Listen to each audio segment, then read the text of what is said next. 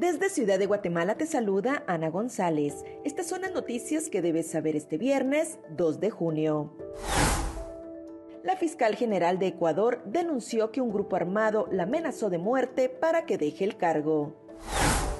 En noticias nacionales, informe de Congreso Eficiente muestra que 64 diputados buscan la reelección con un partido diferente al que los llevó al Congreso.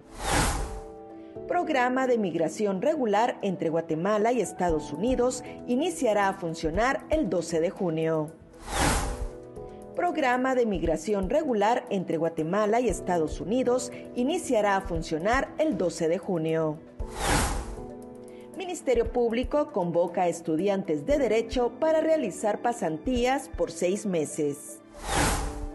Nuestra sección de República Vive te hablamos sobre las predicciones de Moni Vidente para este mes.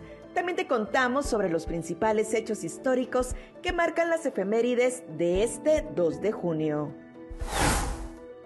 Eso es todo por hoy. Para mayor información ingresa a república.gt y mantente informado sobre las noticias del día.